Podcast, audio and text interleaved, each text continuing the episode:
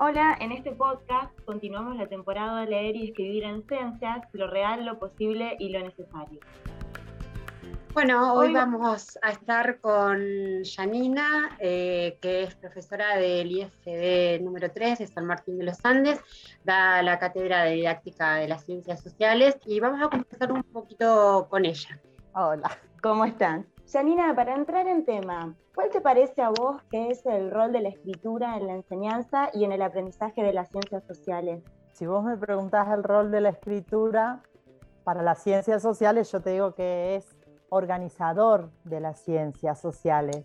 Es como lo que te permite ir ordenando lo que sabes sobre un tema, pero a mí me parece que antes de entrar en la escritura es re importante empezar a ver como docentes ¿Qué hacemos nosotros para que los alumnos, alumnas puedan escribir? Y de ahí que a mí me parece importante trabajar el tema de la lectura como un proceso necesario. Yo trabajo didáctica de las ciencias sociales en un IFD de enseñanza primaria y también fui muchos años profe de media, profe de historia. Y ahí es que uno empieza a aprender esto de que antes de escribir está bueno que los chicos sepan del tema, lo puedan explorar y al momento de escribir haber hecho un buen trabajo con la lectura. Y ahí también empezar a prestar atención cuando mandamos a escribir en sociales, que prácticamente siempre se manda a leer y a escribir al mismo tiempo. No se invita a leer, no se invita a explorar un tema, no se dan oportunidades para explorarlo desde diferentes lugares a ese tema. Y entonces yo digo, sin ese trabajo, ¿cómo puedo ir a escribir para que puedan comprender?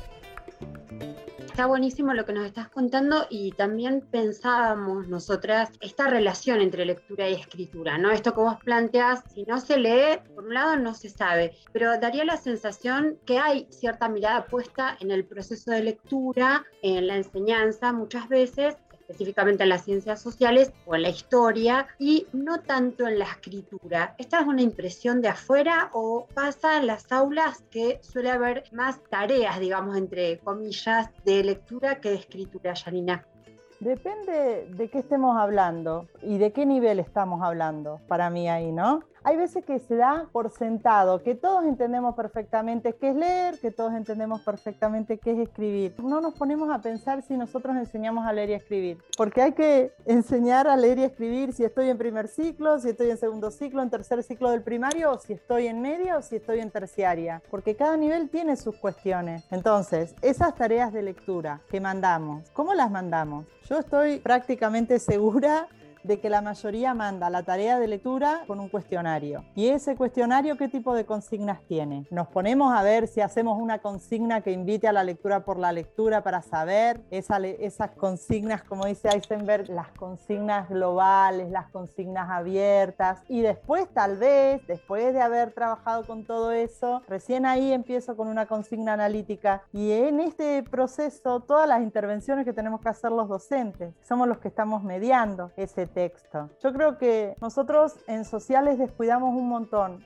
y me preocupa mucho a mí porque estamos haciendo un como si y nos estamos alejando de, de cuestiones que son esenciales. Si nada más el problema fuera que los chicos no leen y por eso no entienden, sería todo más sencillo. Para mí están leyendo, pero no están leyendo para poder acercarse a esa realidad social que es nuestro objeto de estudio y que es tan compleja. Y nosotros no estamos mediando eso en el aula, ni en la presencialidad ni en la virtualidad. ¿Qué está pasando que no están, eh, que no están comprendiendo? Si no estás comprendiendo, hay que revisar cómo estamos trabajando. Y yo creo que eso es re importante. Sin una buena lectura, para mí yo no puedo ir a escribir. Yo tengo que trabajar en el aula con eso. Y cuando voy a escribir, ¿cómo voy a escribir? ¿Qué les voy a pedir? ¿Que hagan un cuestionario, como hice siempre? ¿O qué otro tipo de consignas o invitaciones tengo que hacer para que escriban? Por ejemplo, a mis alumnos del terciario, si estamos trabajando con un primer ciclo. Y bueno, a mí me interesa hoy en día que ciencias sociales ocupe un lugar importante en la alfabetización ¿Y qué tenemos que hacer? Y yo tengo que darme cuenta de que no tengo textos con lo que yo necesito para alfabetizar sobre un tema y que tengo que construir algún recurso para lograr hacer eso. Y cuando construyo ese recurso, si yo no pienso en cómo leen y escriben los niños del primer ciclo, no voy a poder avanzar un profe de, sociales tienen que saber de lectura y de escritura. Y un maestro no es solamente que enseña a leer y escribir, tiene que saber sociales, porque para hacer ese módulo, por ejemplo, ¿cuántas decisiones tengo que tomar? ¿Qué tipo de textos van ahí? Cómo va traccionando otra función de la escritura, que se corre de esa enseñanza usual con los cuestionarios, con esto de decir, porque bueno, ¿cuál es la función del cuestionario? Responder generalmente preguntas que vienen del docente, o sea que ya hay una mirada de... Localizás información en el texto. Exactamente, y, y transcribís. Sí. ¿Y después qué se hace con esas escrituras?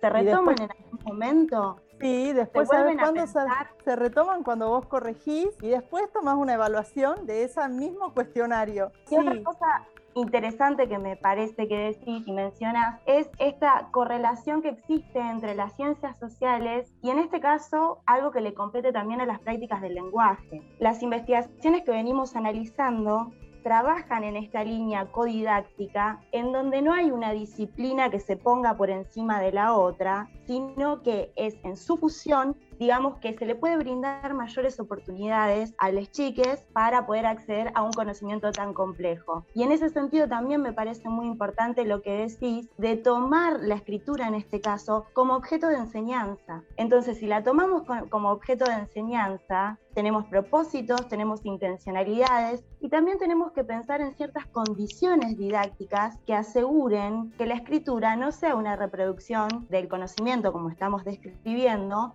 en las prácticas usuales de las niñas de ahora y de nosotras también, sino lo que nosotros llamamos una herramienta epistémica.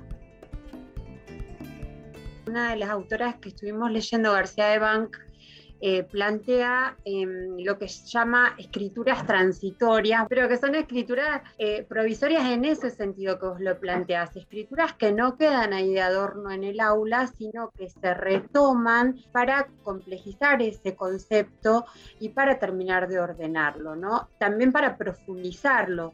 Esto que estaba mm. planteando, esta primera escritura, que a través de la docente se va registrando determinados aspectos o primeras ideas qué, y cómo se va complementando con lecturas, con aportes, con discusiones, con conocimientos que las infancias van recuperando y vuelven a esa escritura para ir consolidando un texto un poco más aproximado a conceptos quizás históricos por eso para mí es re importante decir, no voy con el retrato de Bernasconi solo, yo voy con un módulo de lectura, yo decidí otras lecturas que van a venir después de eso sobre esa época. Belgrano es la excusa para que yo me meta en esa época, pero yo que soy la maestra, ya tengo armado cómo voy a seguir adelante con eso. Y cada vez que vuelva a esa primera lectura o a esas primeras escrituras que tengo pegadas en el aula, yo voy a volver para ver cuánto estamos aprendiendo y qué cosas puedo dejar y qué cosas no. Y capaz voy a entender por qué tenía la pluma en la nariz o los soldados en la cabeza y que esos soldados no eran de esta época.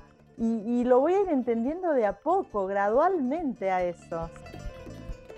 Como el titulito de estos programas es lo real, lo posible, lo necesario, ¿Qué, te parece que sería lo real, lo posible y lo necesario en la lectura y la escritura en ciencias sociales? Estoy pensando sobre todo en tus alumnas. Voy a empezar por lo, por lo necesario. Lo necesario es que, si hablo de, las futuras maestras que están trabajando ahora conmigo, es que entiendan por qué tenemos que saber el contenido de mi área. Yo eso sé que hay que saberlo, porque solamente cuando nosotras empezamos a manejar el contenido podemos tomar otras decisiones, si no queda como actividades por actividades mismas. Después cuando vamos a ver qué son las ciencias sociales, saber nuestros conceptos estructurantes, nuestros principios explicativos, es básico eso para mí y entender la complejidad de la realidad social y que todos podemos y debemos trabajar para poder acercarnos a esos recortes de la realidad social. Eso es necesario para mí.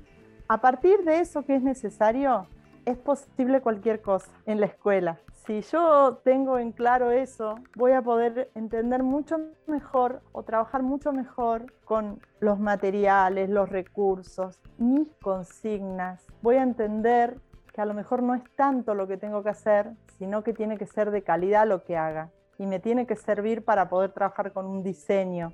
Eso es posible lo necesario, lo posible y lo real es que hay como un desconcierto muy grande en la escuela. Yo creo que hay como un miedo de hacerse cargo de esto. Y ese miedo lo pongo más en nosotros que en los niños, porque ellos están esperando y nosotros no sabemos cómo. Entonces, a mí esa teoría me ilumina. Recálida y muy abierta tu intervención, muy actualizada también. Bueno, muchas gracias. Gracias, muchas gracias.